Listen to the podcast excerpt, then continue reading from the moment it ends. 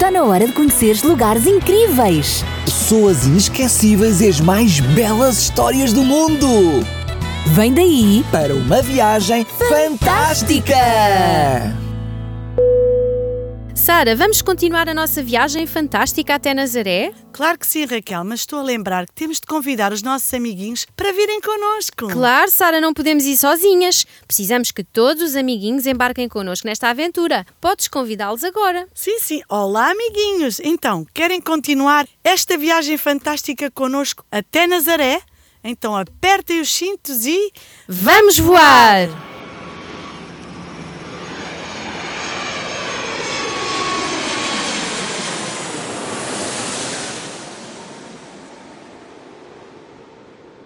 Que bom! Chegamos e vamos viajar até Nazaré. Venham connosco, amiguinhos, vamos até à casa de Jesus. Na Bíblia diz acerca de Jesus: o menino crescia e tornava-se mais forte e cheio de sabedoria, e a graça de Deus estava com ele. Lucas 2,40. E também diz: Jesus crescia em sabedoria, idade e graça diante de Deus e dos homens. Lucas 2,52. Afinal, como é que era o menino Jesus? Sara, Jesus conseguia refletir sobre as coisas e tinha uma sabedoria que não é costume nas crianças da sua idade. É verdade, o seu caráter era perfeito e Jesus era um menino muito amável. Estava sempre pronto a ajudar os outros. Jesus também era paciente e nada o perturbava.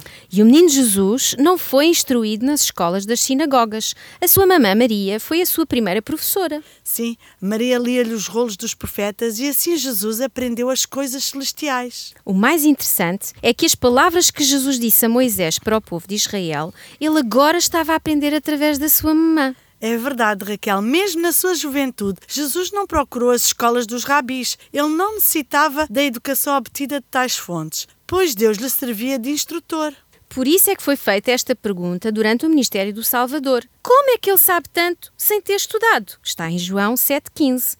Não quer dizer que Jesus não soubesse ler, mas simplesmente não receber a instrução dos rabinos. É verdade, Raquel. Quer dizer que os primeiros anos da infância de Jesus foram passados a obter conhecimento da palavra de Deus. E Jesus, assim como nós, tinha perante ele a grande biblioteca das obras criadas por Deus. É interessante, Raquel, que aquele que fizera todas as coisas estudou as lições que a sua própria mão escrevera na terra, no mar e no céu. Jesus aprendeu muito da natureza e acumulou conhecimentos científicos. Ele estudava a vida das plantas, dos animais, assim como também a dos homens. E desde pequenino Jesus tinha um único objetivo. Ele vivia para ajudar os outros. Sabem, amiguinhos, todos vocês podem adquirir conhecimento como Jesus adquiriu. É verdade. E se procurarem relacionar-se com o nosso Papá do Céu através da leitura da Bíblia, os anjos vão para pertinho de vocês e a vossa mente será fortalecida e o vosso caráter elevado e apurado. É verdade. E assim podem ser mais parecidos com Jesus. Amiguinhos, aproveitem e passeiem pela natureza e observem as obras do Criador. Assim vamos amar cada vez mais o nosso Salvador. E também vamos respeitar mais a Deus ao estar em contacto com Ele.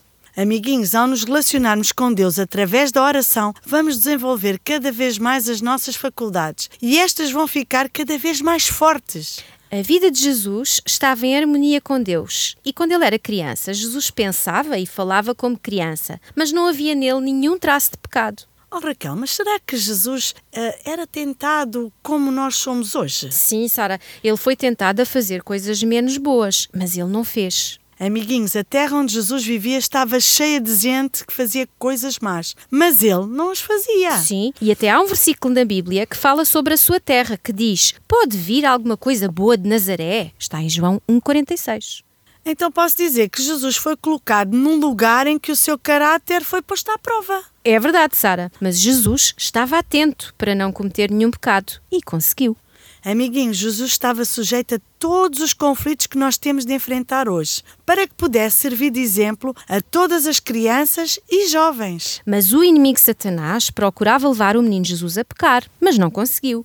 A sua vida foi uma longa luta contra o poder das trevas. Crianças, Jesus está a convidar-nos para sermos como Ele. E sabem, amiguinhos, os papás do menino Jesus eram pobres Por isso podemos dizer que a sua vida não foi fácil. É verdade, Jesus estava sempre ocupado. E muitas vezes é quando não temos o que fazer que convidamos a tentação para a nossa vida. Devemos manter-nos ocupados para fecharmos a porta à tentação. E Jesus era prudente, sabia muito bem distinguir entre o bem e o mal. E ele era forte e conseguia resistir à tentação. Sabes, Jesus viveu num lar de camponeses e desempenhou fiel e alegremente a sua parte e ajudava nas tarefas domésticas. É mesmo incrível como o comandante do céu estava aqui no nosso planeta a ajudar os seus papás. E Jesus também trabalhava na oficina de carpintaria de José. Sim, vestia roupas simples e podemos vê-la caminhar pelas ruas da pequenina cidade, indo e voltando para o seu trabalho. Amiguinhos, conseguem imaginar esta cena? Eu imagino. Jesus, por exemplo, não usava o poder divino de que dispunha para aliviar os seus trabalhos na oficina ou em casa.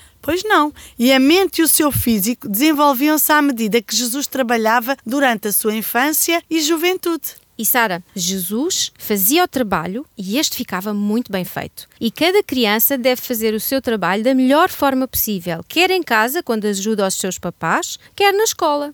É verdade, Deus aprova quando as crianças e jovens desempenham com alegria os seus deveres. No lar, ajudam o papá e a mamã. As crianças que fazem isso quando crescerem vão ser muito úteis na sociedade. É verdade. E é muito bom ajudar os nossos papás em vez de ficarmos sentados sem fazer nada. É, Jesus gostava de cantar salmos e hinos celestiais e muitas vezes os moradores de Nazaré ouviam a sua voz erguer-se em louvor e ações de graças a Deus. Sim, e através do cântico, Jesus mantinha comunhão com o céu. E quando os seus companheiros se queixavam da fadiga, do trabalho, eram animados pela doce melodia dos lábios de Jesus. E o seu louvor bania os anjos maus, e os que o ouviam parece que eram levados para o lar celestial. E uma coisa interessante é que os mais velhos e aqueles que estavam a sofrer, e até as crianças e até os animais, todos se sentiam felizes quando estavam perto de Jesus. É verdade, Raquel. E assim, em sabedoria e estatura, crescia Jesus em graça para com Deus e os homens. Sim, Sara. E Jesus atraía a simpatia de todos os corações mediante a capacidade que revelava de se compadecer deles. É incrível que a atmosfera de esperança e valor que o circundava tornava-o uma bênção em todo o lar. E muitas vezes na sinagoga, aos sábados, ele era convidado para ler a lição dos profetas e o coração era tocado, pois nova luz brilhava nas palavras familiares dos textos sagrados. Queridos papás, quanto mais simples e tranquila for a vida dos vossos filhos, quanto mais em harmonia com a natureza, tanto mais favorável é ela ao vigor físico e mental e à robustez espiritual. É verdade. Jesus é o nosso exemplo. É na vida doméstica que ele é o modelo de todas as crianças e jovens. O Salvador aceitou ser pobre para poder ensinar quão intimamente podemos nós, numa vida humilde, andar com Deus. Jesus viveu para agradar honrar e glorificar o Pai nas coisas comuns da vida. E quando Jesus trabalhava no banco do carpinteiro, ele fazia tanto a obra de Deus como quando operava milagres em favor da multidão. Amiguinhos, vamos conhecer melhor Jesus e seguir o seu exemplo? Vamos, sim, senhor. Mas agora chegou a hora de nos despedirmos. É verdade. Adeus, amiguinhos. Grandes e pequenos. Cheinhos ou magrinhos. Que, Deus vos abençoe hoje e sempre. E não se esqueçam, vamos continuar juntos nesta viagem fantástica. Amiguinhos, se ainda não tens uma Bíblia, nós temos uma para te oferecer. Só precisas de enviar um e-mail para programas@radiorcs.pt com o teu nome e a tua morada.